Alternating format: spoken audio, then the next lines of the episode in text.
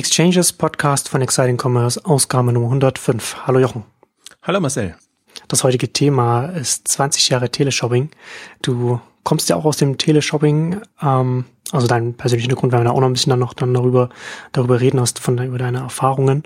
Ähm, warst ja sehr auf der 20-Jahr-Feier von, von HSE. Ähm, aber zum Einstieg äh, lass uns kurz über den Börsengang von Juvelo sprechen, den du ja auch auf Exciting Commerce auch äh, thematisiert hast. Haben sich jetzt 37,5 Millionen Euro an der Börse geholt. Ist jetzt, ist jetzt nicht die anvisierte Summe geworden, die sie, die sie jetzt, die sie gern gehabt hätten. Ähm, aber nichtsdestotrotz äh, erfolgreicher Börsengang. Ähm, wie kann man Lass uns da vielleicht ein bisschen noch über die äh, Kennzahlen sprechen, die da im Zuge dessen dann auch veröffentlicht wurden, wie man die einschätzt.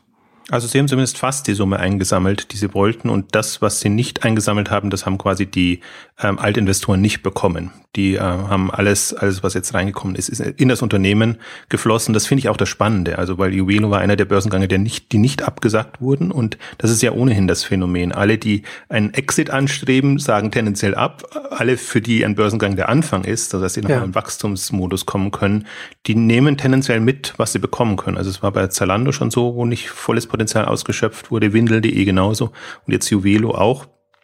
Und äh, insofern sind alle E-Commerce-Börsengänge ähm, jetzt ähm, gut gelaufen aus der Sicht, also in durchaus auch äh, nicht ganz optimalen Börsenzeiten, weil die immer gerade dann ein bisschen Rückgang erwischt haben.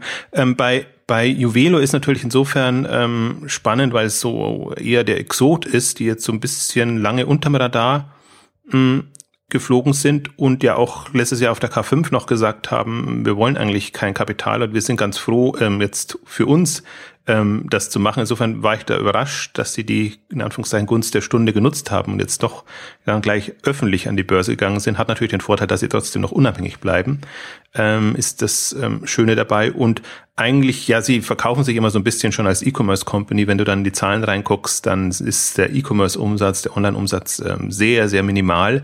Also ist einfach ein Teleshopping-Sender, ein Auktionssender noch dazu. Interessanterweise einer der ähm, ja jetzt, also das Auktionsmodell im Fernsehen wurde oft getestet und es gibt viele, mh, hm, die in Schwierigkeiten geraten sind, also die nicht durchgekommen sind. Und Marktführer ist 123 TV, die allerdings, also die sind so bei 100 Millionen Umsatz so um den Dreh, aber nicht profitabel im Gegensatz zu Juvelo, die es irgendwie geschafft haben, profitabel zu werden. Und von der Dimension, sie geben 70 Millionen Umsatz gesamt an 40 Millionen davon machen sie in Deutschland, also sind dann noch in anderen Ländern vertreten, England, ähm, Italien und haben zum Teil auch noch andere Geschäfte, die sie betreiben. Und so ihr ihr ähm, ja ihr USP ist und das, ähm, dass sie eben auch noch Fabriken haben und direkt ähm, Produkte verkaufen, also direkt Produkte anbieten können, quasi vom Hersteller. Sie haben noch ein sehr schönes Chart auch in den Unterlagen drin, wo sie sagen, wo sie zeigen, ich glaube, weiß nicht genau die Zahl, aber ich glaube 45 Prozent unter dem, was üblich verkauft wird und, und ähm, entsprechend nochmal unter dem, was auch die anderen Teleshopping-Sender anbieten können, also vom Preis ähm, her. Deswegen sehr, sehr günstig, wobei der, das Verkaufsmodell muss man sich ja so vorstellen, ähm, der Preis wird ja, also der, der Verkaufspreis entsteht ja erst durch die ähm, durch die Auktionen, wo der Preis fällt. Und ähm, je nachdem, wie geschickt sie sind, äh, ist der Preis höher oder niedriger. Das heißt, ähm, das ist auch so ein bisschen die, die Herausforderung an dem Geschäftsmodell, ähm, dass, ähm, also die Stückzahlen so zu setzen, dass noch ein vernünftiger Preis rauskommt. Und jetzt, also die haben nicht wahnsinnig viele Kunden, es sind ich muss jetzt, hab's jetzt nicht 100 Prozent im, im, Kopf, aber so zwischen 100 und 200.000. Was ich mehr im Kopf habe, fand ich, weil ich spannend fand, ist ähm, 700 Euro gibt ein Kunde, eine Kundin ähm, durchschnittlich im Jahr aus. Also sieht man schon ein sehr stammkundenaffines ähm, Konzept und man muss es mögen. Also das ist natürlich auch es, man kann es kritisieren und als dubios äh, wahrnehmen. Ähm, das ist ein ganz eigenes Geschäftsmodell, hat auch eigentlich wenig mit dem klassischen Teleshopping ähm, zu tun, ähm, weil komplett andere Mechaniken laufen, weil du natürlich öfter anrufen musst, um mitzubieten und, und, und, und da einzusteigen oder, also, die profitieren zum Teil auch von den, von den Einnahmen durch die, Telefongebühren. Ähm, also manche ganz extrem. Ähm, iBit in, in, in England war eins, ähm, oder nicht iBit, sondern BitUp TV, ähm, die, die ähm, quasi ihre Haupteinnahmen über die Telefongebühren erzielt haben. Also da sieht das man schon. Dann, das ist dann schon schwierig. Ja, das ist so im Prinzip so die, äh, lange gab es ja neuen Live und, und andere Modelle und ähm, so muss man sehen. Deswegen ist, äh, ist, ich bin ja immer hin und her gerissen zwischen äh, dem Freund eines Geschäftsmodells und zu gucken, wie funktionieren solche Dinge, wie, wie kann man solche Modelle ähm, erfassen und und äh, ja profitabel betreiben und dann natürlich der grundsätzlichen Sinnfrage. Wie sinnvoll ist sowas und zieht man da Leute über den Tisch oder nicht? Also gerade bei den Auktionsmodellen ist das einfach ein ein schwieriges Feld, noch dazu jetzt im Schmuckbereich, wo Schmuck natürlich so ein, so ein, ähm, ja, kein, kein so objektiv wirklichen Preis hat. Also da kann man schon sehr jonglieren. Aber nichtsdestotrotz spannend ähm, zu lesen, auch 350 Seiten wieder um den Dreh rum an Unterlagen, wer sich da einarbeiten will. Ähm, ist halt, es gibt halt wenig ähm, ähm, Unterlagen zu dem Bereich. Es gibt natürlich im Teleshopping-Bereich ist QVC, an der Börse und ähm, HSN indirekt äh, über, wie heißen sie gerade, Interactive oder Liberty Interactive, ähm, bin gerade etwas unsicher. Also die, da, da gab es schon, gibt schon längere ähm, Infos, aber das Schöne an Börsenprospekten ist ja immer, dass auch das Geschäftsmodell nochmal erläutert wird und es sehr tief reingeht, während die Geschäftsberichte ja eigentlich immer sehr auf einer, einer reinen Business-Ebene bleiben. Insofern ist das schon, zumindest für wie soll ich sagen, ähm, also sehr tiefgehend Interessierte interessant, sich da reinzusteigern. Ich glaube nicht, dass es jemand äh, für sich machen wollen würde. Dafür ist es halt so ein, so ein abseitiges Modell und die, die Herausforderung, das Spannende wird ja jetzt eigentlich sein, ob, ob die das schaffen, das ähm, Richtung Online zu trimmen und ähm, einfach, ähm, ja, wie sie den Mix hinbekommen aus TV und, und Online. Also bis jetzt immer alle, die online, also über Livestream etc. das versucht haben, da war die Zeit noch nicht so weit. Also die technischen Möglichkeiten sind natürlich da. Ähm, aber das ist nicht ganz so einfach. Gerade bei einem, bei einem zeitnahen Konzept muss man zum Teil auch berücksichtigen, wie die, wie die Bilderlauf, Bildlaufzeiten sind. Also, dass man wirklich zur Zeit einsteigen kann. Was ich spannend finde jetzt durchaus, ähm, wir haben ja noch auch über andere Auktionskonzepte, Auktionata und andere schon ähm, gesprochen. Und äh, die haben sich jetzt zum Teil Leute geholt vom Teleshopping, ähm, also im Prinzip der ähm, ja bei 123 TV lange moderiert oder die, die, ähm, ja, die, wie soll ich jetzt sagen, Programmsteuerung ist, ist falsch formuliert, aber die, die ähm, Verkäufer quasi bei sich hatte, ähm, ist jetzt zu ähm, Auktionata gewechselt, wird dann auch bei der K5 dabei sein, weil das finde ich eigentlich das spannendste Moment dabei, auch wie, wie muss das Verkaufen erfolgen im TV, so dass tatsächlich auch der entsprechend Umsatz generiert wird. Also jetzt rein aus Verkaufsgesichtspunkten. Ich möchte jetzt mal die moralische Ebene ausblenden, aber das ist eine hohe Kunst und ähm, da gibt es wenige, die das ähm, sehr, sehr gut können. Und ähm, ja, also deswegen ist es äh, für mich nach wie vor ein spannendes Thema, hat jetzt im, im Online-Kontext nur eine bedingte Relevanz, aber ich glaube halt sehr stark auch, dass das Online aktionsgetriebener werden muss. Und ich, also ich finde das ja interessant, ne? Also dadurch, also ähm, ich finde, ich finde es ja auch interessant, dass, wenn, wenn, wenn wir jetzt darüber sprechen, du, du kommst ja aus, aus dem, aus dem Teleshopping, bevor du mit Exciting Commerce angefangen hast und, und dich mit dem Onlinehandel jetzt intensiv beschäftigst. Und du hast dich ja schon früher auf Exciting Commerce mit, mit, mit Live-Shopping beschäftigt. Und ich finde da, ich finde ja so, so, eine, so eine spannende Parallele, ne? Also letzten Endes, das ist ja, Teleshopping ist ja Live-Shopping über, über das, über das TV-Format, über, über, über Fernsehen. Und da hast du ja schon Erfahrungen mitgebracht und ich glaube, dass das ja das auch so ein bisschen auch deinen Blick auf, auf die Potenziale des Onlinehandels auch geprägt hat und, und, und dir auch ein bisschen gezeigt hat, dass was eben über den, den, den herkömmlichen Shop hinaus eigentlich möglich ist in so einem, in so einem Medium, das halt eben auch live stattfinden kann, also simultan Zeit oder wie auch immer man das dann auch jetzt auch nennen will. Ähm, Und das finde ich dann, und, und, ich finde schon, dass man äh, sich da einfach anschauen kann, was, was diese Unternehmen da machen und, und sich überlegen kann, was, was lässt sich übersetzen. Und dann lässt sich, und, und im nächsten Schritt lässt sich natürlich auch darüber sprechen, was diese Unternehmen äh, vielleicht versäumen, indem sie ihr Konzept nicht auch versuchen, online angepasst umzusetzen oder, oder aus den Erfahrungen vielleicht nicht ja, also dass man nicht wieder auch jetzt hier wieder ja, Teleshopping Multichannel fährt, sondern dass man sich einfach überlegt, was, was funktioniert, wenn man etwas Live-Shopping technisch aufsetzt und verkauft und wie kann man diese, diese Insights, diese Erfahrungen, die wir jetzt haben, können wir jetzt in neue Online-Konzepte übersetzen.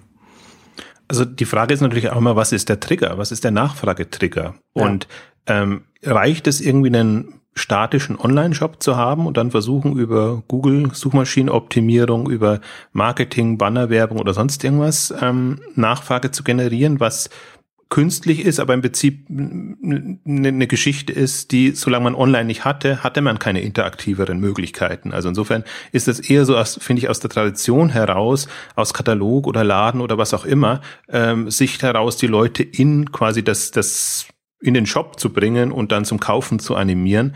Ähm, aber ich glaube eben nach wie vor daran, du hast es ja beschrieben, im, im, im Teleshopping ist einfach etwas gang und gäbe, dass man, dass man sein Konzept so ausgerichtet hat, dass die Leute wissen, es gibt jederzeit irgendwas Spannendes oder nicht Spannendes oder man kann, kann jederzeit einfach also sagen wir, oder andersrum muss man sagen, der Anbieter gibt sich Mühe, jederzeit attraktive Produktangebote zu haben, wenn ich es jetzt mhm. mal sehr neutral formuliere. Und du als Kunde musst nur zuschlagen oder dich davon überzeugen lassen, je nachdem. Und dieser Aufwand, Schrägstrich Kunst, ähm, ist, ist für mich so ein bisschen der, der, der, der Punkt dabei, ähm, kann ich kann ich, also die, die Animationskomponente quasi, kann ich ähm, äh, es schaffen, das hinzubekommen. Und wenn man jetzt sich mal anguckt, die letzten, ja, vor allen Dingen zehn Jahre, was an Konzepten hochgekommen ist und äh, wenn man sich einen Westwing anguckt im, im, im Möbel-Einrichten-Bereich, der halt Inspiration quasi mit diesen eventartigen Komponenten komponiert, äh, äh, kombiniert, dann sieht man eigentlich, was, was so das ähm,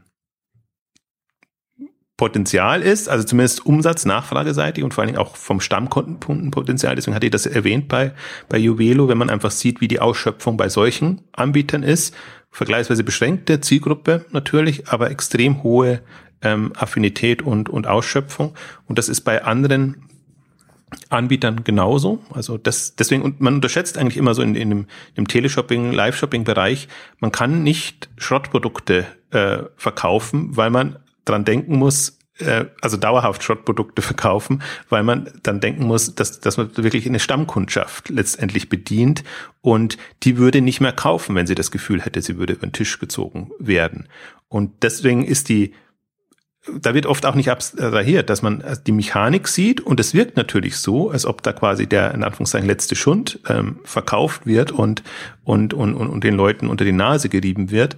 Ähm, aber wenn die Wahrnehmung bei den Kundinnen, Kunden nicht so ist, ähm, und die sind zum Teil, und das ist das ich habe hast ja gesagt, ich war, war, war gerade bei ähm, HSE hat 20 Jahre gefeiert und hat da eine große Gala abgehalten und hat habe mich da natürlich auch mit mit den ähm, ehemaligen Kollegen äh, unterhalten äh, können. Und das Interessante ist, auch dieselbe Story gibt's auch von Otto, aber die, die, welche Scheu sie hatten, Kommentare zuzulassen, Bewertungen zuzulassen bei ihren Produkten, weil sie echt Sorge hatten, ui, was kommt da Schlimmes? Und dann sieht man einfach, dass, dass da von Leuten, die über, aus Überzeugung gekauft haben, eine gewisse Grundbegeisterung da ist, beziehungsweise die einfach diese Begeisterung Ausdruck verleihen, die, die positiv davon überzeugt sind und dass die, die einfach ähm, ja das, das kritisieren oder oder grundsätzlich ähm, nicht mögen, gar nicht so den Ton angeben. Also das dieses Überraschungsmoment gab es da genauso und ähm, deswegen äh,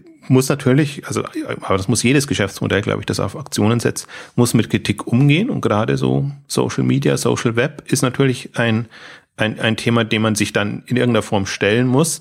Aber der Witz ist, äh, dass, dass, dass selbst Unternehmen, die ja mit so einem Geschäftsmodell und mit Stammkunden ähm, erfolgreich unterwegs sind, quasi da so Bedenken haben.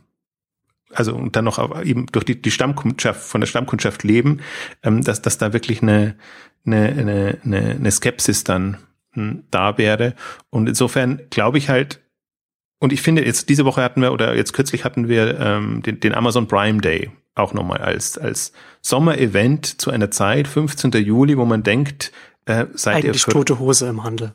Ja, genau, macht, macht ihr im Sommer, wenn niemand da ist, irgendwie so eine Aktion und ähm, Anlass war natürlich jetzt da auch 20 Jahre Amazon, also war wahrscheinlich künstlich, dass da das erste ja. Buch äh, verkauft wurde, aber ähm, einfach da eine, einen, einen Event zu machen und ähm, natürlich sind so, so Events in welcher Form auch immer subventioniert, aber die, die Frage ist, was bewirken sie trotzdem? Also natürlich, dass sie einen Umsatzplus äh, Auslastung der Systeme, also Mitarbeiter und und äh, alles, was man hat, ähm, hat in, in dem Fall Amazon Prime war noch irgendwie noch toll, weil sie halt ihr, ihr Prime-Programm promoten konnten, wirklich als Stammkundenevent, darüber auch neue Kunden für für das Prime-Programm ziehen konnten. Das heißt, da kann man wirklich so Customer Lifetime Value Analysen und Themen machen und im Sommer natürlich PR-mäßig wurde ja aufgegriffen ohne Ende, äh, vorher, nachher begleitend ähm, also da sieht man, was in der Inszenierung am Potenzialen liegt. Und da wundere ich mich halt seit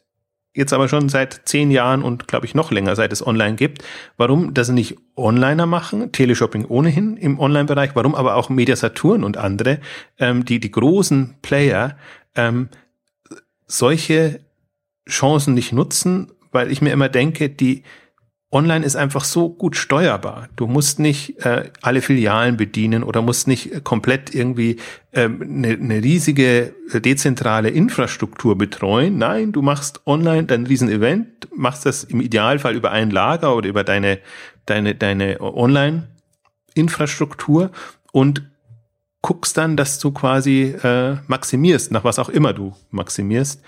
Du hast ein Projekt, das du der Welt zeigen willst und brauchst dafür eine professionelle Webseite? Mit Jimdo kannst du dir diese ganz einfach per Drag and Drop selber bauen. Ob du einen Online-Shop, einen Blog oder eine Unternehmenswebseite brauchst, Jimdo ist deine perfekte Lösung. Probier es jetzt kostenlos aus oder spare 20% auf unsere Pro- und Business-Version. Einfach mit dem Rabattcode EXCITING. Ja, es ist interessant, ne? Also ich, ich, ich glaube, dass es ja auch so ein bisschen einfach auch so eine so eine Metaphernfrage ist. Also das wäre ja ganz lange, haben wir ja auf den Onlinehandel, ist ja, und, und, und wird ja zum Teil ja auch immer noch als Fortsetzung von, vom, vom Kataloghandel gesehen. Ne? Und also das, also der alles Teil Distanzhandel und, und online ist letzten Endes, wie ist der Katalog wieder nochmal abgebildet. Und da hast du eben, da hast du eben nicht die Live-Komponente drin. Und das, äh, und, und, und das jetzt so Live-Shopping, Teleshopping ist ja letzten Endes auch Distanzhandel, aber eben mit der Live-Komponente. Und das ist aber einfach noch nicht, das muss man eben, das muss man eben glaube ich, auch so ein bisschen wahrnehmen, um dass, dass, dass das überhaupt erst einmal möglich ist. Ne? Aber wenn, wenn man eben nur sagt, okay, wir haben unseren Shop, wir haben uns unser Sortiment abgebildet, wir reden über Shop-Optimierung, wir reden über SEO, dann ist man eben in der Katalogdenke drin und, und, und da ist, und da findet in dem ganzen Konzept einfach kein, kein, das ist keine Live-Komponente einfach drin und die ist dann, die ist dann eher so ein, die ist dann eher als ein Fremdkörper, der dann irgendwo noch mit reingebaut werden muss in das Konzept. Und ich glaube, das ist auch so ein bisschen so ein Teil, warum so, so wenig Play Player einfach damit experimentieren. Ja, liegt auch ein bisschen daran, natürlich, dass die Steuerung komplett anders läuft. Also, dass du ja, natürlich genau. als klassischer Händler Ansprache, weißt, alles, genau. An Ansprache, aber auch durch, durchaus Sortiment. Ähm, also man, man ist halt, man weiß halt, was pro Monat für Stückzahlen von bestimmten Produkten gehen, wenn alles so ganz normal läuft. Und hat man halt so ein paar Blogangebote, die man reinnimmt. Da weiß man, da muss man ein bisschen mehr disponieren. Äh, und insofern ist das immer alles so eine, so eine eher Durchschnittswelt oder sagen wir mal so eine, gut, wenn man weiß, unter eine bestimmte Stückzahl fällt im Lager, dann wird nachdisponiert und so, ist das alles so sehr äh, ja, äh, solide geregelt, sage ich jetzt mal. Und natürlich so Events haben, haben ganz spezielle Herausforderungen. Da musst du wissen, welche Produkte gehen, welche Produkte gehen zu welchen Preispunkten. Du musst die Stückzahlen entsprechend auf Lager haben, damit das auch einigermaßen klappt. Also da ist viel eine größere, ähm, ähm, ja, ja, äh, wie soll ich denn sagen? Ähm, da ist ein anderer Modus operandi einfach ja, es ist mehr Gefühl, Gespür für die Nachfrage und nicht so sehr eine Angebotsorientierung. Das ist ja das Problem, was, was viele Online-Händler oder Händler generell noch haben, dass sie sehr einkaufsorientiert arbeiten, dass, dass sie, dass, dass sie vom, vom Angebot her denken und das, was da ist, wird dann entsprechend eben verkauft. Nicht so sehr vom, vom Nachfrage, äh, also von, von der Nachfrage her, von der Kundenseite her. Und das ist ja, was mich immer an, an, an Teleshopping fasziniert habe. Also ich war ja nie Verkäufer, sondern im, im, im Bereich Planung und Analyse, wo wir sehr genau festgelegt haben, welche Produkte in welchen Stückzahlen, zu welchen Zeiten, äh, zu welchem Preis ähm, entsprechend für Anklang äh, Anklang finden und dieses sehr schnelle Feedback einfach und die Prozesse, wenn du an einem Tag was testest, dann hast du deine Vorläufe zur Nachbestellung, aber dann, dann weißt du beim nächsten Mal, welche Stückzahlen brauchst du, wenn du das so und so lange hm, on air präsentierst. Und das ist, macht das einfach sehr, sehr dynamisch und, und äh, also das Know-how, das, das man dadurch aufbaut, ist einfach ein sehr viel tiefergehendes aus meiner Sicht, als wenn man nur weiß, ähm, natürlich muss man sich da die die Produkte und die Angebote rauspicken. Also die, die, die, die Selektionskompetenz ist viel höher, als wenn man ein komplettes Sortiment abbildet und dann sagt, okay, ich weiß Shorttail, Longtail und äh, so grob äh, weiß ich so, was, was die Bestseller sind, aber dass du eben auch aus einem Longtail-Produkt ein, ein super Bestseller machen kannst, wenn du das entsprechend ähm, geschickt anteaserst und anbietest, das ist eigentlich die, die, die Lehre daraus. Deswegen, ich kann auch mit allem nichts anfangen, wenn man sagt, es, es gibt Bestseller und Nicht-Bestseller und, und es gibt eben so Sommerlochzeiten und, und, und, und so Zeiten, wo eben hohe Nachfrage ist, weil ich finde, das ist alles steuerbar. Das kannst du über, du kannst dir es rauspicken, du, kann, du kannst genau gucken, welches Produkt zu, zu welcher Zeit eben, also im, im Teleshopping oder im, im Onlinehandel wäre es wahrscheinlich eher so der, der Tag oder die, der Event, den man immer jeweils hat, ähm, machen. Im Teleshopping ist er natürlich noch genauer, dass man eben sagt, abends, mittags, äh, morgens, äh, in welcher Konstellation, Show. Deswegen ist das ja auch ähm, Live-Fernsehen. Also das ist, das Interessante ist, war auch für mich eine der spannendsten Erkenntnisse. Ähm, als Teleshopping gestartet hat und ich war so vom ersten Sendertag an dabei, jetzt bei, bei HSE24, haben wir mit vorproduzierten Sendungen begonnen. Natürlich, also das ist so klassisches ähm, Fernsehdenken und äh, ja, man mietet die Studios, zeichnet da seine Sendungen auf, waren am Anfang Halbstundenformate und äh, konzipiert das schön, macht das sehr schön und äh, hat dann ein kann das ein bisschen nacharbeiten und alles, also hat dann ein attraktives Programm und hofft dann, dass es funktioniert. Funktioniert natürlich nicht, weil die Bestseller sind ja schnell ausverkauft, dann schreibst du immer, wenn ein attraktives Produkt bei der Ausstrahlung hin schon vergriffen oder irgendwie nicht mehr, nicht mehr hm. bestellbar. Mhm. die Ladenhüter hast du ewig drinnen und, und, und insofern ist das, äh, du kannst gar nicht so planen, wie du das live aussteuern kannst. Und das sind die Erfahrungen, die man dann erst mit einem neuen Modell erst machen muss. Ja, und da, da denkt man, deswegen ist es auch so, das ist interessant, wenn, wenn man sieht, wie, wie Teleshopping in den deutschen Markt gekommen ist. Man hatte ja das US-Vorbild. Also im Prinzip war, ich habe mir so im Vorfeld überlegt, im Prinzip, wenn man so überträgt, quasi Teleshopping war Copycat von äh, US-Modell, jetzt ja. als das Privatfernsehen eben abkam und ein Georg Kofler, würde ich fast sagen, war zu der Zeit sowas, was die Sambas heute sind. Also einer der kühnen Medienleute, die, die tatsächlich in, in dem Kirchumfeld da zuerst ein Pro 7 hochgezogen haben und dann eben einen den HSE 24 mit, mit Quelle zusammen damals. Ähm, also die, die wirklich versucht haben, das zu übertragen. Aber man sieht halt auch, was, was für ein Fehler dann passiert. Dann denkt man sich, okay, wir fangen jetzt erstmal langsam an und machen das eben mit vorproduzierten Programmen, äh, weil, weil uns das viel erleichtert und wir halt so ein bisschen auch auf Halde quasi produzieren können und nicht ins, sofort ins kalte Wasser ähm, äh, geworfen werden, muss man auch bedenken, wie viel Stunden Programm natürlich auch zu füllen sind. Äh, Teleshopping ist immer noch der, der Sender und unter allen Sendern, der einfach das endlos Live-Programm hat, also kein Sportkanal oder, oder, oder, oder sonstige Kanäle haben so viel, mh, hm, die, die wirklich live produziert wird. Und ähm, das ist halt äh, natürlich am Beginn eine große Herausforderung. Insofern war das ein smarter, vermeintlich smarter Zug, äh, darauf zu setzen. Hm, und ich war auch, also ich habe mir dann auch, ich war und ich war ja in der in der Analyse hm, und habe das ja immer fein durchkalkuliert, aber was läuft gut und was läuft nicht gut. Und natürlich wird so eine Entscheidung, dann geht man von vorproduziert auf live, ähm, wird dann vorher, man macht sich ja Gedanken und überlegt sich, hat das Potenzial oder das nicht Potenzial? Ich war ein totaler Skeptiker, also und der, mein damaliger oder damalige Geschäftsführer, ähm, der, der kam mit der Idee und, und, und ja, grundsätzlich euphorisch und müssen wir machen. Und dann gehst du in die Zahlen rein und denkst dir, ah, nee, und was soll da rauskommen? Weil man einfach bestimmte Dinge nicht sieht. Also, sobald es dann live war, konntest du sofort sehen, warum das viel erfolgreicher ist als vorproduziert. Aber du siehst so deine, deine Produkte, deine Bestseller und denkst dir, ja gut, ähm, die, die Shows, die gut laufen, die laufen genau aus den Gründen gut. Und warum sollen die besser laufen, wenn sie dann live ausgestrahlt werden? Ähm, also, lauter solche, das, das ist halt für mich sehr lehrreich, weil du einfach, du kannst schlecht aus der Vergangenheit in die Zukunft gucken. Hm. Und, und es ist ganz schwer, ein neues Szenario, also du musst ein neues Szenario quasi un, unbedarft angehen und durchkalkulieren. Das ist mir eine große Lehre gewesen. So gucke ich auch neue, neue Konzepte an und verlasse mich nicht drauf, ähm, erinnert mich das jetzt an irgendwas Bekanntes und, und kann ich mich daran quasi orientieren, sondern eher ähm, kann ich das Konzept an sich erfassen, weil die Erfahrung da wirklich war, ähm, das natürlich dann explodiert und die, die, die, ähm, meine, das ist auch so ein bisschen meine, ich sage jetzt mal, meine, meine Startup-Erfahrung, also obwohl ich natürlich nie Gründer war, aber bei so einem extrem wachstumsstarken Konzept dabei zu sein, ist schon sehr lehrreich auch für alles, was jetzt passiert, weil es war eben diese, das war dieses, also man, voller Euphorie startet man Teleshopping, man weiß, das, das funktioniert in anderen Ländern und dann dümpelt man so dahin. Und, und im ersten Jahr, glaube ich, haben wir 10 oder 12 Millionen D-Mark damals noch gemacht. Also ganz schlimm für, für das, für die Kosten, die ein solcher Sender ähm, hat. Und insofern, äh, da erstmal jetzt investorenseitig auch noch zu sagen, also wie gesagt, irgendwann kam der Schritt live oder nicht live oder erstmal rauszufinden, woran liegt's denn oder geben wir dem Ganzen nochmal eine Chance oder stampfen wir es komplett ein.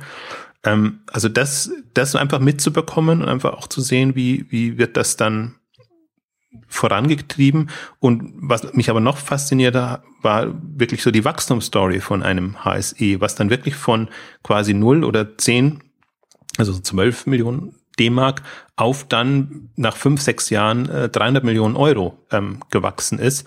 Und diese Steuerung auch mitzubekommen oder da mitgestalten zu können, war für mich natürlich eine der, der extremsten Erfahrungen, weil man einfach auch mit, man, man kann sich viel besser in ein Zalando oder andere reinversetzen, wenn man einfach weiß, vor welchem Hintergrund arbeitet man. Und wie gesagt, ich war an der Datenquelle, also du analysierst und guckst, äh, versuchst Prognosemodelle zu finden, ähm, die, die quasi in einem Wachstum, also leicht ist es immer, wenn du zehn Prozent wächst oder, oder 20% wächst, weil dann kannst du immer auf die Basis noch gehen. Aber wenn du äh, 100% und mehr wachsen musst und dann ableiten sollst, welche Sortimente tragen das, wie muss quasi die, die Programmaufteilung sein, ähm, dann ist das schon eine, eine, eine Herausforderung da, Indikatoren zu finden, die das einigermaßen hinbekommen und die, man muss äh, wirklich sagen, so zur damaligen Zeit, so dass das äh, Vertrauen, das die Leute teilweise in mich hatten und die, äh, dass man rausbekommt,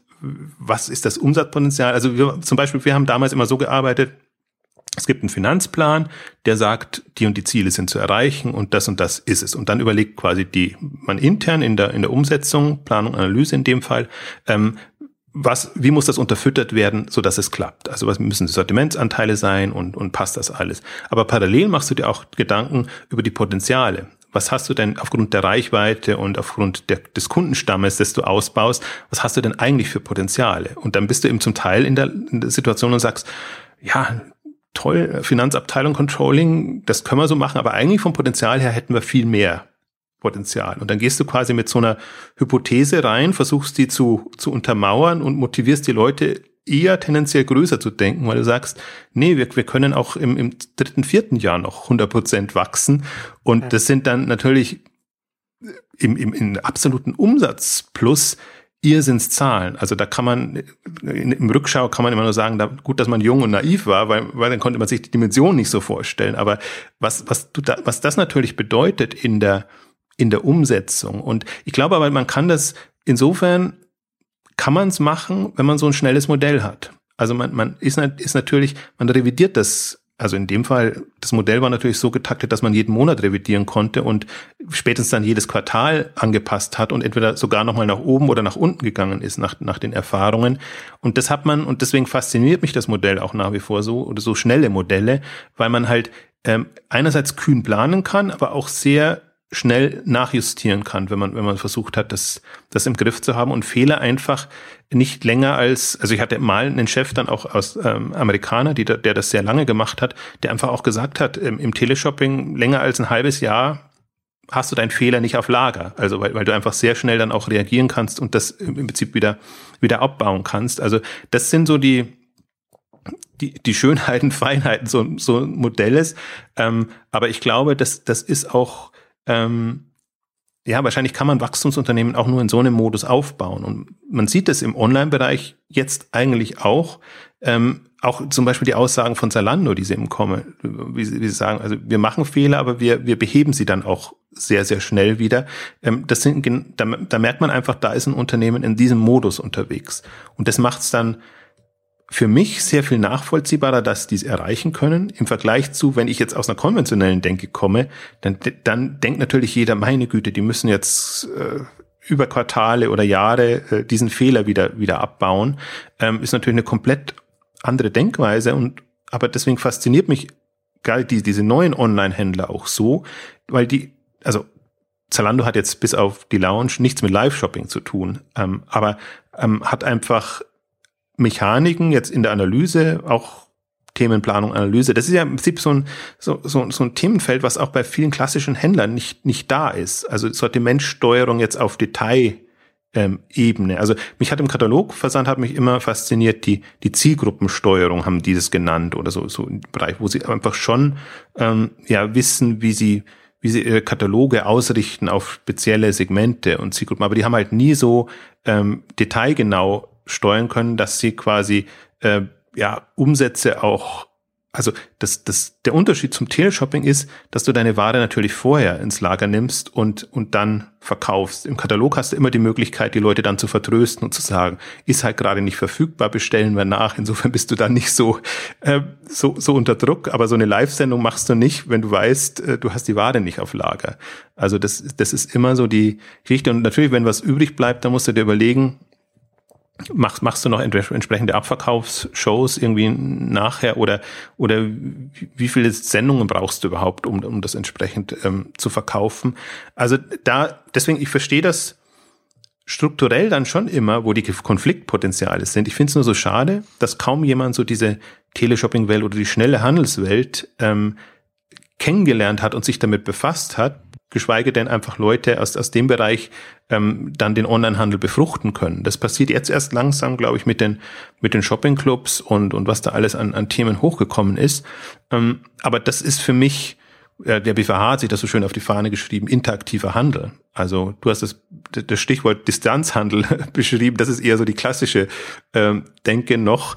Ähm, aber Interaktion heißt wirklich ähm, nachfragegetrieben, kundennah zu agieren und darauf seine Prozesse ähm, abgestimmt zu haben. Und ich glaube eben, dass das macht ein, beginnen schon von Amazon, obwohl es natürlich ein Universalversender ist, äh, macht das schon stärker als jeder klassische ähm, Online-Händler dazu. Und man merkt ja auch, wie, wie das ganze Thema Datengetriebenheit für viele andere jetzt erst hochkommt. Und Big Data, ich bin, in seltenen Fällen ist es Big Data im Handel. Big Data ist es dann, was, was so ein Twitter und Facebook an Daten hat, wirklich die einzelnen Nutzerinteraktionen. Da bin ich mit dem Begriff, Begriff konform. Im Prinzip ist es nur die Datengetriebenheit. Nutze ich meine Daten und ich bin eher ein Freund, manchmal, also Zalando hat es mal so äh, gut genannt, Smart Data. Also eigentlich geht es gar nicht darum, die, diese ganzen Einzeldaten zu haben, sondern die, die Kreativität zu entwickeln, daraus die hm. Indikatoren rauszulösen. Und das war für mich ja das, das zum Beispiel das Faszinierende im, im, im Teleshopping. Da hast du natürlich auch einen Wust an, an, an Daten. Und ich fand es immer so faszinierend.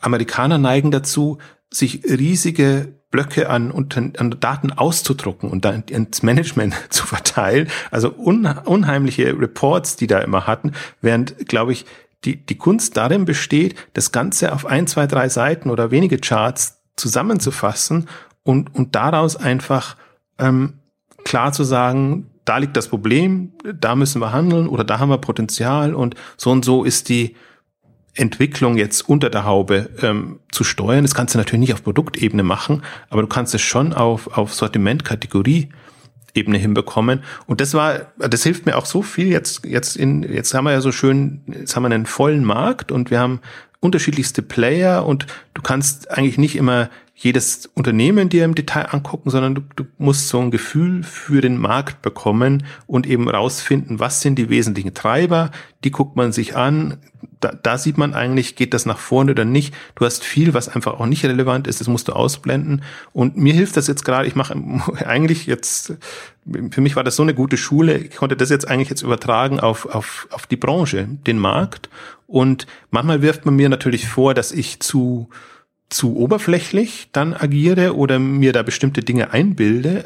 Aber im Prinzip kommt das ja aus einer Analyse heraus, dass du dir erstmal alles anguckst und immer sehr Fragen zweifelnd rangehst, ist das der richtige Indikator? Kann ich dem Unternehmen trauen? Ist das irgendwie nur gefaked, äh, tolle PR-Story oder hat das wirklich Substanz? Und da, da haderst du ja dauernd mit dir. Genauso wie ich früher mit den Einkäufern in Anführungszeichen gehadert habe. Erzählt mir der wirklich, was, was da ist? Äh, erzählt mir der, wenn er es nicht schafft, seinen Plan nicht schaffen kann? Kann ich dem glauben oder ist es nur eine Ausrede? Also es ist ja die komplett menschliche äh, Facette kommt ja da rein. Und dann gibt's eben die, die übermotiviert sind und die, die eben so vor, zu vorsichtig sind. Und so sehe ich das eigentlich jetzt auch im, im Markt. Wenn ich dann Amazon als Treiber sehe und mir denke, Wahnsinn, die geben sich tolle Ziele, erreichen die und preschen voran. Und andere sehe ich, wo ich mir denke, meine Güte, ihr hattet so viel Potenzial. Wenn, wenn ihr wirklich mal das ausnutzen wolltet und würdet, ihr seid professionell aufgestellt, gut, ihr braucht zum Teil Geld oder muss natürlich finanziert werden. Ähm, also manche schlagen sich unter Wert und dann gibt es natürlich auch die Schaumschläger-Fraktion, wo ich auch dann sage, ja, toll PR und alles drum und dran, aber äh, Fab.com war so ein typisches Beispiel. Deswegen war es auch. Haben wir ja einige Male hier auch im Podcast durchexerziert als Negativbeispiel. Genau, also deswegen da, da, da siehst du einfach schon Prinzip du siehst das Potenzial auch, also wie die auch das Potenzial sehen, aber du siehst nicht, dass sie es reißen können. Du siehst einfach nicht, die kommen nicht aus dem Handelsbereich, die agieren nicht so, wie ein Händler agieren würde. Und, und ähm, das muss natürlich dann schon zusammenkommen. Und, und das ist halt einfach, und ich finde halt, das, das Spannende an sich finde ich, es ist halt zum Teil, am Anfang ist es Kreativität, aber dann ist es halt in, in Modellen erfassbar, so dass du es steuerbar machen kannst und und dann ist es nicht mehr so äh, äh, unberechenbar, wie das zum Teil von außen wirkt. Also auch einen, einen, einen Zalando, was die an Wachstum hingelegt haben und die, das ist, ist nicht steuerbar. Das ist, halt nicht, das ist halt nicht einfach nur Glück und eine große Werbekampagne, sondern da steckt halt noch mehr dahinter. Auch wenn das all beides auch noch mit reinspielt, beziehungsweise zur richtigen Zeit am richtigen Ort, mit dem richtigen Ansatz, aber das allein und, und, und, und ein großes Marketingbudget reicht nicht aus, um dahin zu kommen, wo Zalando heute ist. Nee, genau. Im besten Fall, im besten Fall ist es, ist das kombiniert. Also das ist genau. ja auch was, was, ähm, ich finde, bei, bei Zalando Story kommt es immer ganz gut raus, wenn, wenn sie sagen, am, wenn sie am Anfang gewusst hätten, was, wo, was sie mal machen können, dann wären sie nicht so gestartet, wie sie gestartet sind. Aber dann, also das weiß man natürlich ja. am Anfang nicht. Ja, gut, das ist ja Hindsight 2020, ja klar. Na gut, aber andere starten sehr, sehr ambitioniert und bekommen es dann nicht auf die Straße. Also ja, äh, genau. das, der, der Punkt ist, und, und was, was eben, finde ich, Zalando gut gelungen ist, wie eben auch damals im HSE oder auch QVC oder wer auch immer da so wachstumsstark in den Markt reingegangen ist, dass, dass sie halt die Kombination hinbekommen haben. Also nach oben Potenzial erkennt, in der Steuerung quasi dann Mechaniken zu finden, wie du dann eben dein Geschäft steuerst. Und das ist ja das typische Beispiel, ist ja diese Retourendiskussion, äh, die, die von außen immer so als klassische Retourendiskussion geführt wird. Wenn du mit Zalando sprichst, sagen sie, und das ist auch so, ist Teil des Geschäftsmodells. Also irgendwann wird das so ähm, in die Planungs- und Steuerungsprozesse einbezogen, dass man sagt, okay, ich habe die Kosten, ich muss das und das, die Ware wieder, wieder quasi in meine Prozesse, Kanäle reinbekommen. Und natürlich, wenn, wenn du so schnell das machst und das so schnell lernst, ähm, dann bist du da deinen Konkurrenten um einiges voraus. Und das unterschätzt man so ein bisschen. Man sieht immer nur die, die Schattenseite. Und natürlich gab es auch bei, bei Zalando schlimme, also aus außen schlimme Fehler dann, wo einfach dann Ware da war oder Ware irgendwie äh, äh, zum Teil, glaube ich, sogar zerstört werden musste oder so, damit sie einfach nicht mehr, äh, also weil sie sonst anders gar nicht mehr äh, weiter vermittelbar gewesen wäre. Aber das machst du einmal, maximal zweimal. Und dann hast du deine, deine Prozesse so und dann ist es trotzdem noch auf geringem Level im Vergleich zu dem, wo, wo sie jetzt in einem Milliardenunternehmen sind. Ähm, dann bist du einfach sehr, sehr viel, ähm, ja, also stabiler aufgestellt. Also stabil heißt nicht immer dasselbe zu machen, sondern auch ein Zalando muss einfach noch sich ähm, jedes Jahr komplett weiterentwickeln und das sind immer noch Wachstumsraten, wo du, wo du an den Strukturen arbeitest, an allem Möglichen. Aber das Spannende ist halt, und das glaube ich, deswegen glaube ich auch, und das war auch bei uns bei HSE irgendwann mal natürlich so, dass du irgendwann mal versuchst, von Excel und Access-Datenbanken äh, wegzukommen und das systemseitig so aufzusetzen, dass es eben für dein Unternehmen und deine Strukturen passt und zwar so passt, dass, dass du wirklich nach vorne ähm, arbeiten kannst. Und das war dann genauso im, im, nächsten Schritt eigentlich die, die Aufgabe, Data Warehouse zu entwickeln, zu etablieren, dass man einfach auch seine Reports einigermaßen schneller ziehen kann. Und das war ja wirklich so bei, bei, bei HSE, dass wir auf Tagesreport-Basis gearbeitet haben. Also wirklich jeden Morgen war meine Aufgabe dann Zahlen zu ziehen, zu gucken, was läuft, wie gut, ähm, wie, wie im Vergleich zum Plan und um wirklich dann auch kurze Einschätzungen abzugeben, warum lief was wohl gut. Manchmal konnte man es nicht so sagen, aber die, die, oftmals sind es halt nicht nur die Produkte, sondern sind tatsächlich auch die, die Moderatoren, Producer, die damit arbeiten und was wir da an Analysen und, und, und Gefahren haben, um einfach rauszufinden, auch was, was sind die Erfolgsfaktoren und das dann letztendlich natürlich auch in den, in den Bewertungsfaktor reinzubringen, so dass man eben weiß, okay, dieses Produkt läuft zu dem Zeitpunkt eben mit dem Faktor X und äh, entsprechend muss disponiert werden. Und, und dass man diese ganze Planungsprozess dann in ein System nimmt, so dass sofort, wenn, wenn ein Planer dann Produkte einplant für eine Sendung, dass ihm einfach gesagt wird, in der Zeit gibst du sieben Minuten an, brauchst, hast du wahrscheinlich die und die Verkäufe, oder zumindest in den letzten Sendungen hattest du die und die Verkäufe, entsprechend ist das Umsatzpotenzial für die Sendung so und so.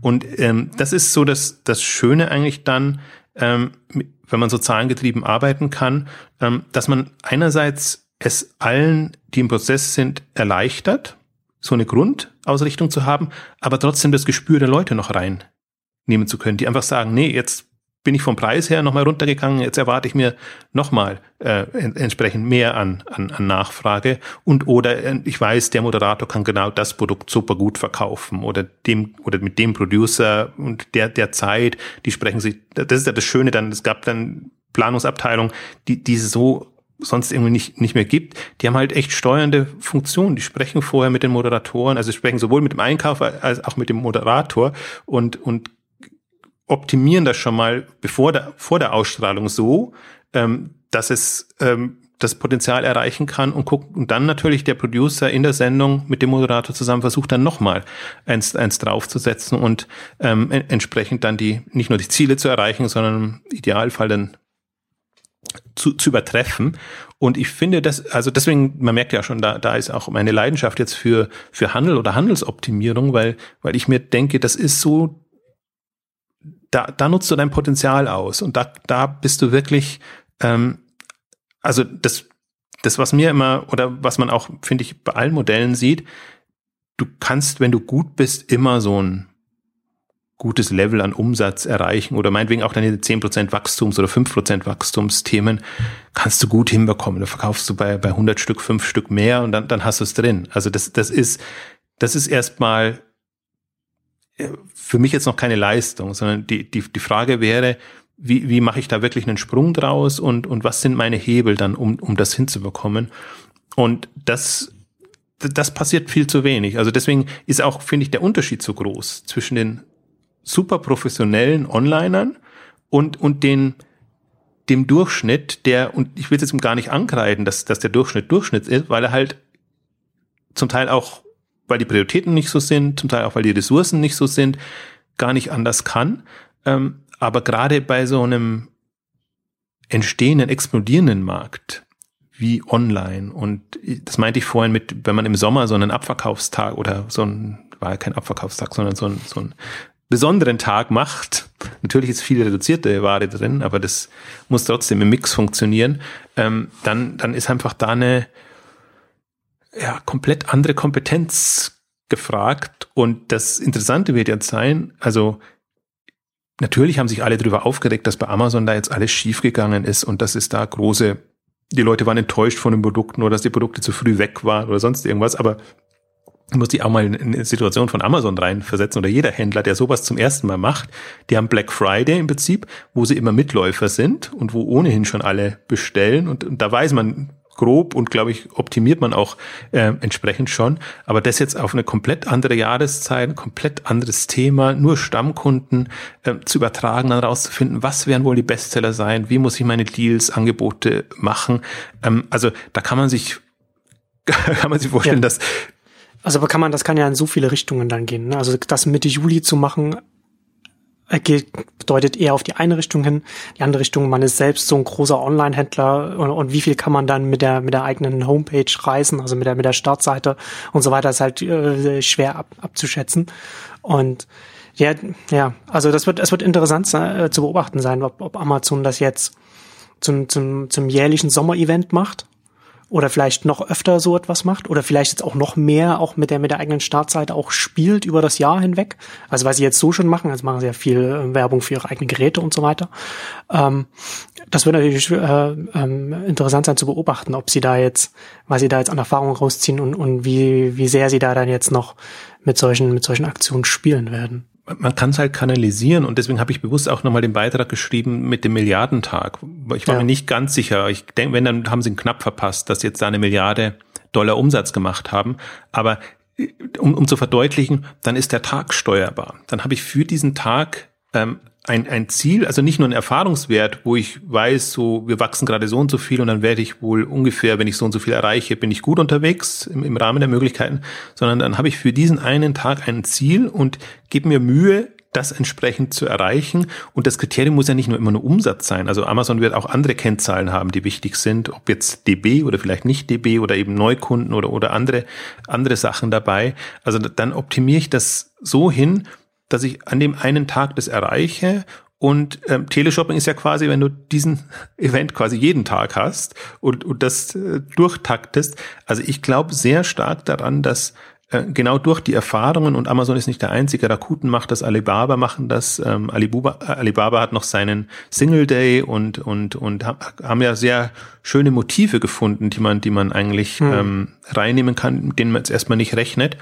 Und natürlich muss das alles inszeniert sein und irgendwie Sinn machen. Und natürlich fragt man sich irgendwann, ja, wenn jeder Tag quasi ein besonderer Tag ist, ähm, ist dann überhaupt noch jeder Tag ein besonderer Tag? Aber ich glaube, dass, dass die Kunden das zu wertschätzen wissen. Also Damit sind wir ja noch weit ent entfernt davon. Aber das wäre natürlich dann auch noch mal eine Drehung im Markt, wo dann halt dann, wenn man dann halt die Händler dann auch wenn man dann so miteinander konkurriert und wie macht, also würde sich Ansprache auch nochmal verändern, aber da sind wir ja weit davon entfernt da sind wir weit von entfernt. Die einzigen, die das machen mit, mit Events wirklich und wo man auch sieht, äh, mhm. die, die Shoppingclubs, wo man ja auch gedacht haben, wenn, wenn mal jeden Tag ein Event ist oder zu viele parallel laufen, dann würde das Geschäftsmodell implodieren, wo man eher aber sieht, nee, dann geht's eigentlich, wird's erst spannend, dann geht's mit der Segmentierung los und dann kann man einfach gucken, wie man da ähm, das skaliert. Deswegen, das ist für mich auch eine das Problem habe ich immer, dass, dass wenn ich denke in Richtung Live-Shopping oder Aktionshandel, sehen das alle limitiert. Weil viele sehen es nur die Log-Angebote, mit denen ich Leute in Läden oder in den Online-Shop bekomme. Ähm, viele sehen aber nicht, was da die, also die, die, ähm, die Multiplikatoren sind, also Parallelevents und oder ähm, wir hatten ja mal dieses die, das Thema Zellteilung, ähm, also äh, als als als Wachstumsstrategie, dass man eben ein Thema hat, äh, das ist zu groß, gut, dann hat man eine Zielgruppe inzwischen aufgebaut, da macht man für die was Spezielles und so kann man das ja. äh, so Stück für Stück ähm, verbreitern, ohne dass man im Prinzip die Leute überfordert oder den vom Kanal beschränkt ist, das sind halt komplett andere Denkmodelle, andere Wachstumsstrategien und dass ähm, die Gefahr oder nach wie vor das Potenzial ist schon immer da, jetzt schon lange. Ähm, die Gefahr ist natürlich, dass, dass irgendjemand kommt, der, der genauso agiert und der einfach dieses Geschäftsmodell versteht. Also der das ist ein hochriskantes, muss man auch sagen. Deswegen ist es eigentlich, was, was Amazon da macht, ist, ist Irrsinn. Gut, sie haben schon ähm, Deal-Erfahrung, haben auch Ut übernommen und haben auch ja, auf ihrer, vor allen Dingen der amerikanischen Seite schon mit Deals gearbeitet. Aber normalerweise kann man immer nur jedem raten, im Kleinen testen, gucken, da reinwachsen, sich die Mechaniken vor Augen führen und nicht äh, so hopp oder top auf, auf Milliardenlevel, wie Amazon das jetzt gemacht hat, ähm, da seine Testballons zu starten also das, das, ich glaube, das ist, ähm, äh, das ist natürlich schwierig, also gerade wenn man die, wenn man die, wenn man nicht entsprechend geeicht ist und, und, und das Denken, und das muss halt, das Denken muss halt durchgehend so da sein. Es ist ja nicht so, hilft ja nicht, wenn, wenn der Vertrieb so denkt und sagt, wir machen jetzt mal Umsatz ohne Ende, aber der Einkauf nicht mitzieht und in, in der Disposition und generell oder das Lager äh, irgendwie auch nicht entsprechend äh, ist. Also es, man kann sich ja vorstellen, was der, was der Durchlauf ist an solchen Tagen, ähm, dass man da seine Produkte nicht aus dem hintersten Eck holen möchte, äh, wie, wie das vielleicht so üblicherweise da ist. Also deswegen ist ja auch die, die Logistikmodelle von Von Privé und anderen sind einfach absolut faszinierend. Oder auch Westwing hat es beschrieben. Ähm, ich habe dann die dumme Frage gestellt bei, bei uns über dem Westwing-Event, ähm, was ist denn euer Lagerumschlag? Und ohne zu vergessen, ja, der ist natürlich fast fast 100, äh, 200. Also wenn die die Bade erst reinbekommen, dann nachdem sie bestellt wurde und dann einfach nur nur durchgeht. Durch, ähm, geht.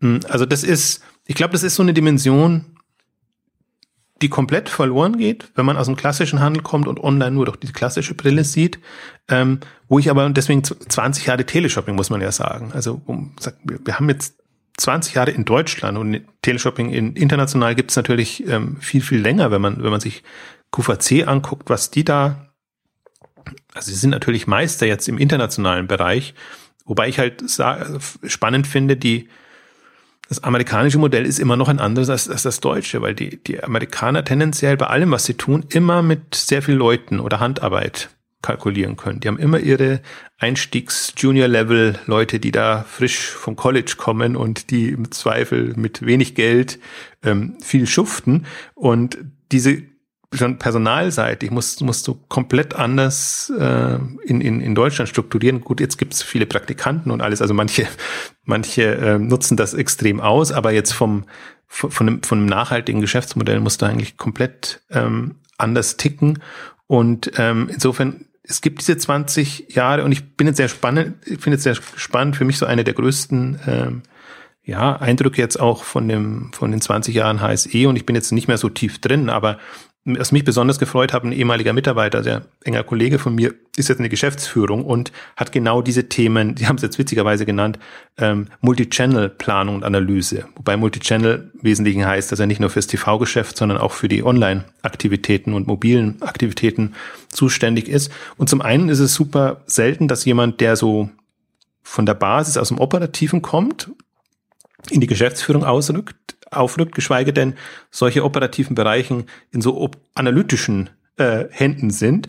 Und er hat mir so ein bisschen auch. Eigentlich ja die perfekte, äh, der perfekte Ausgangslage für jemanden in der Geschäftsführung. Ja, vom Prinzip her, ja, also ist, ist halt, äh, also mich hat sehr gefreut, weil, ja. weil, weil vom Typ her ist jetzt nicht der klassische mh, hm, Geschäftsführer, aber einfach äh, jetzt einer, der, der am längsten im Unternehmen ist und einfach auch die ganzen Einblicke hat und vor allen Dingen nicht genau. nur was mich so fasziniert daran ist nicht nur die operativen Abläufe, sondern auch in die ganze Systemwelt. Also die Planungssoftware, die entstanden ist äh, und die, die Analyse-Software, die, die da ist. Und, und wenn man das jetzt versucht, ähm, kanalübergreifend in Anführungszeichen ähm, zu machen, wobei kanalübergreifend halt nicht heißt wie im klassischen Teleshopping, sondern äh, im klassischen ähm, Multichannel-Handel, sondern dass man die Besonderheiten des Kanals nutzt also dass man einfach sagt, man, man kann da eine TV-Aktion machen, man kann da eine Online-Aktion machen, man kann im Prinzip ähm, aber zentral gesteuert in Anführungszeichen. Also bis jetzt war wie überall eigentlich immer so online stark getrennt von, von den, vom Hauptgeschäft und wurde dann immer noch so, bekam halt das ab, was übrig blieb oder, oder wurde so, war ganz schwierig, das zu integrieren. Und jetzt ist das quasi seit einem Jahr in einer einer Hand ist zu viel gesagt, aber in, in, also unter einer Führung, so muss man sagen, ähm, gekoppelt. Und jetzt wird es nochmal ganz interessant, wie, wie einfach sich ein HSE 24 in einer Online-Welt aufstellt und wie, wie dann solche Themen auch gespielt werden können. Sie haben, das haben sie offiziell auch ausgegeben, deswegen kann man da offen sprechen. Sie wollen natürlich jünger werden, lifestyleiger werden. Sie wollen ähm, durch, was jetzt mobil und, und andere Themen kommt, ähm, das stärker für sich nutzen. Ähm, bis jetzt ist natürlich so Teleshopping immer noch als Kanal für die Frauen ab 50 ähm, in den Köpfen. Ähm, aber wie gesagt, ich sehe es von den, von den Mechaniken her und ähm, da ist einfach ähm, wenn man das nutzen würde, und das war so eine Erkenntnis, wo ich mir gedacht habe, also als sie mir das erzählt haben, ähm, und, und einfach auch, also A freut es mich immer, wenn, wenn ich sehe einfach, dass noch sehr viel von dem Grund-Know-how da ist und man, man das entsprechend vorantreibt, wenn das natürlich jetzt alles auch sehr viel ausgefeilter und professionalisierter ist. Aber ähm, wenn man einfach sieht, dass das also also oder die Erkenntnis, auf die Erkenntnis wollte ich raus.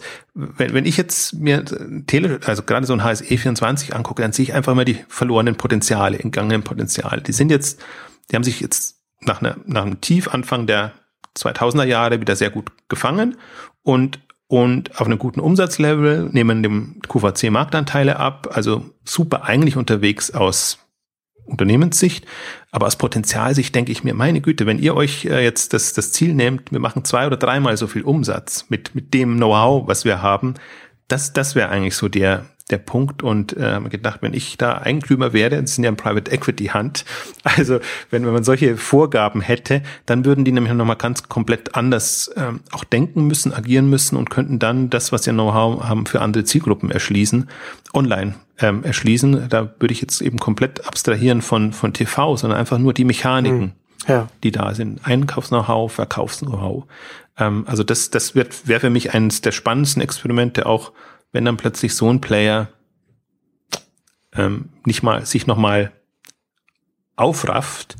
Und das Phänomen an HSE ist gerade eher, das sind Leute, also die das jetzt seit 20 Jahren, also Geschäftsführer Richard Reitzner, ist seit der ersten Stunde dabei, war, ist, ist erst äh, später Geschäftsführer geworden, aber ist quasi ein, ein Mann der ersten Stunde und, und äh, führt das Unternehmen immer noch. Also was, was natürlich aus einer historischen Betrachtung heraus toll ist, weil, weil du einfach sehr viel an, an, an, an dem Spirit mitnehmen kannst.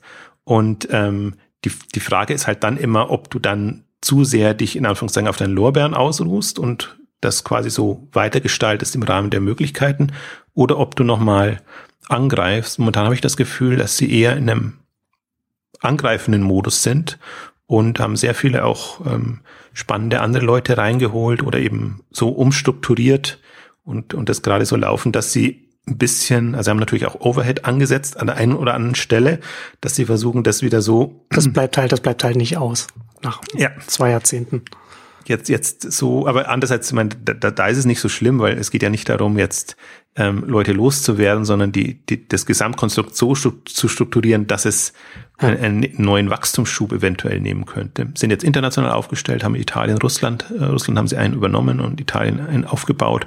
Hm, also haben, haben unheimliche hm, Möglichkeiten da jetzt nochmal anzugreifen. Hm. Aber wenn man es ja. halt jetzt mal so nüchtern betrachtet, wo steht HSE nach 20 Jahren, so bei 500, 600 Millionen Euro Umsatz und wo ist ein Zalando oder so manche andere, Zooplus oder Unternehmen, nach welche der Hälfte der Zeit und und zum Teil sehr viel weniger Zeit. Genau.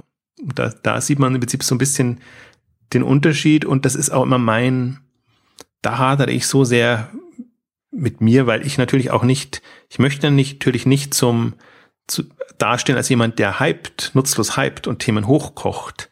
Das ist natürlich immer die Gefahr, wenn du sagst, wow, riesiges Potenzial und guck doch mal, was noch nicht ausgeschöpft ist und alles. Ähm, das, da wird man leicht in den Topf gesteckt, der, der hypt jetzt halt, weil aus, aus, aus unterschiedlichsten Gründen das. Aber die, mein Ansatz ist ja eigentlich immer eher so, sich die, die Marktdaten, Nutzungsdaten und alles anzugucken und dann zu überlegen, was wird das Potenzial ausgeschöpft, wo, sind ungehobene Potenziale und wie, wie kann das weitergehen? Und das ist, deswegen ist es auch, wenn, wenn ich, ich gegen den stationären Handel argumentiere, dann nicht, weil ich den Tod haben will und, und keine Chancen, Perspektiven sehe, sondern weil ich online einfach diese unheimlichen Wachstumspotenziale und auch die Dynamiken sehe, wenn einer mal draufkommt. Und deswegen finde ich das, dieses, den, den Amazon Prime Day finde ich eines der jetzt schon Highlights dieser Jahre, weil der, also wenn der in den Köpfen nicht klar macht, was da an Potenzial da ist für so ein Unternehmen wie Amazon. Sie haben es ja gesagt, sie haben dreimal 300 Prozent mehr Umsatz gemacht als am 15. Juli vor einem Jahr. Das heißt, dann weiß man, wenn man, wenn man das gezielt angeht, ähm, dass bei Amazon die Fahnenstange noch lange nicht erreicht ist ja. und jeder große Händler hätte die Chance. Also das, und das muss, man halt immer noch dazu, man muss halt immer noch dazu sagen, man kann natürlich dann auch darüber sprechen, wie viel wurde da invest, wie viel, wie viel wurde da noch Marketing dafür gemacht und so weiter. Aber es ist das erste Mal, dass sie so eine Aktion in der Größenordnung einfach gestemmt haben. Und halt immer auch noch dazu, was du ja auch schon gesagt hast, ne, dass es, wenn man das halt auch immer noch mit, mit Prime verbindet, dann hat man natürlich auch noch mal so Lifetime Value noch mal drin und und und und so weiter, was dann was was Amazon ja auch mittelfristig und langfristig hilft und hat man die ganzen Dynamiken dann drin, das ist natürlich dann schon noch mal ähm, alles, was man da mit rein mit reinnehmen muss. Ja, also ich bin es ist, ist tatsächlich interessant, so wenn wenn wenn man jetzt was du jetzt erzählst, wenn jetzt HSE jetzt da jetzt plant sich zu verjüngen, was was was die was die Kundschaft angeht und da etwas zu machen. Ähm, ähm, es wird auf jeden Fall interessant sein zu beobachten, was sie da machen, weil ne, du hast es ja schon gesagt, auf der einen Seite die Prozesse alles auf, auf Live-Shopping optimiert und die haben das schon und sie können das machen und sie haben die Kompetenzen.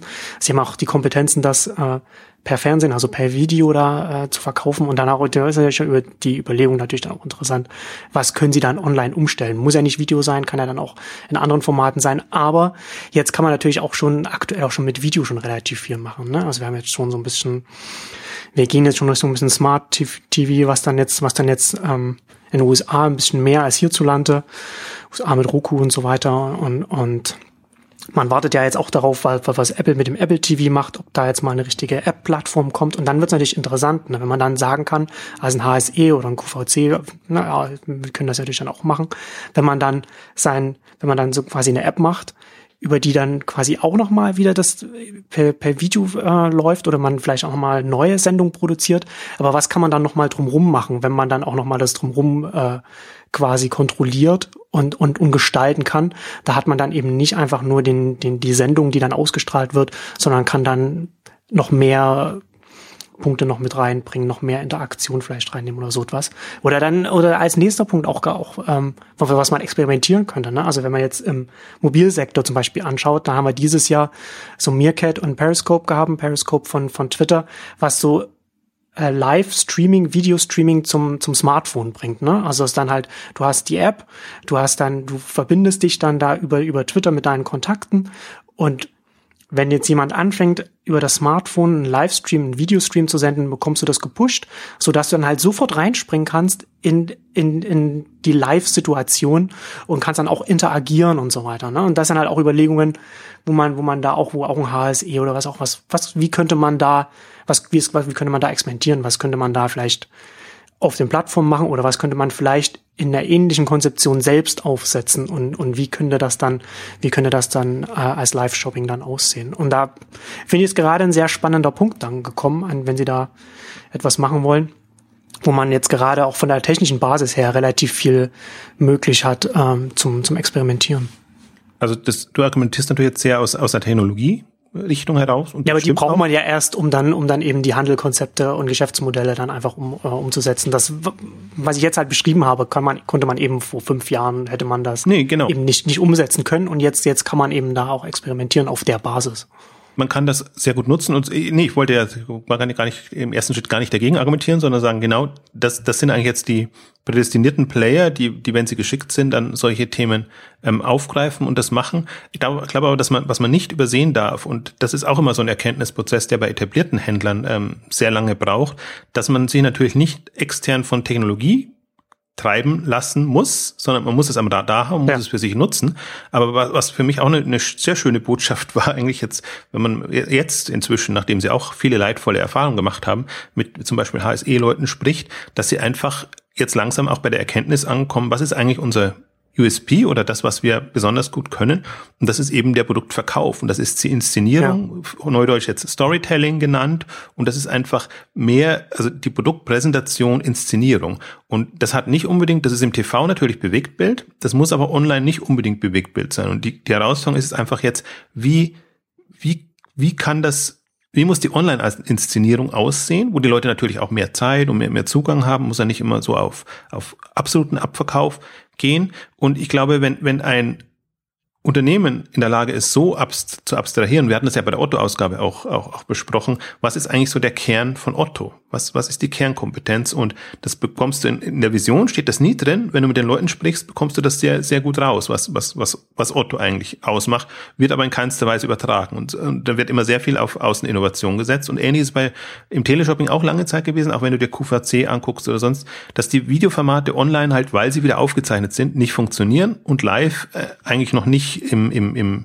im Nutzerverhalten drin ist. Kann man sich vielleicht mobil dann irgendwann mal besser vorstellen. Deswegen glaube ich, wenn, wenn die ähm, jetzt begreifen und ähm, sehen, dass das einfach die Inszenierung ist und eins der Highlights oder Phänomene auch jetzt aus, aus meinen Beobachtungen und teilweise auch äh, äh, dabei sein bei 20 Jahre Teleshopping ist, ähm, wie man ein untaugliches, eine untaugliche Produktkategorie wie Beauty, Kosmetik über den Bildschirm verkaufen kann, wo eigentlich alles fehlt, was man klassischerweise braucht, um Beauty und Kosmetik jetzt in den äh, Parfümerien oder wo auch immer zu verkaufen und welche Konzepte sich da herauskristallisiert haben, auch welche äh, Verkäufertypen und, und generell Modelle, ähm, dann sieht man auch vom Prinzip her, dass nichts unmöglich ist. Also und und es einfach nur es, es geht darum, wie vermittelst du die Qualität oder die Attraktivität eines Angebots. Und da ist online einfach noch extrem schlecht äh, in jeglicher Hinsicht, weil wenn man das Produkt kennt und es ein featureorientiertes Produkt ist, dann wunderbar. Aber schon bei Mode sieht man auch, sieht man zum Teil auch, wie, wie Zalando kämpft, die jetzt im Wesentlichen das mitgenommen haben, was möglich war, weil die, der Shift einfach da ist. Aber im, im Modehandel gibt es noch niemanden, der das wirklich, sage jetzt mal, so, so inspirierend macht, ähm, wie, wie, wie man das auch machen könnte oder müsste. Ähm, deswegen verfolge ich auch Nawabi so äh, fasziniert interessiert, weil die für große Größen da äh, sich zum Teil nochmal viel mehr Mühe geben müssen, um auch nicht unter Retouren zu versinken oder eben das Retourenmodell auch entsprechend zu integrieren.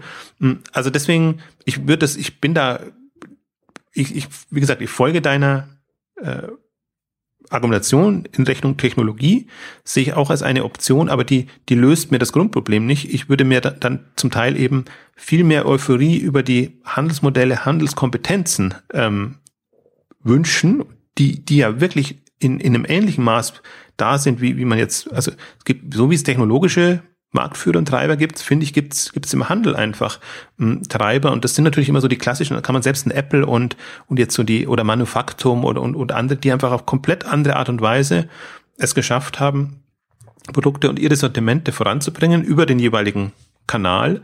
Und da, also da kann ich eine genauso gute große Leidenschaft und Euphorie entwickeln, ähm, wie über die technischen Optionen, die ich immer, ich sehe sie immer als Mittel zum Zweck und ich kann mir auch in der Kombination super progressive neue Anbieter vorstellen.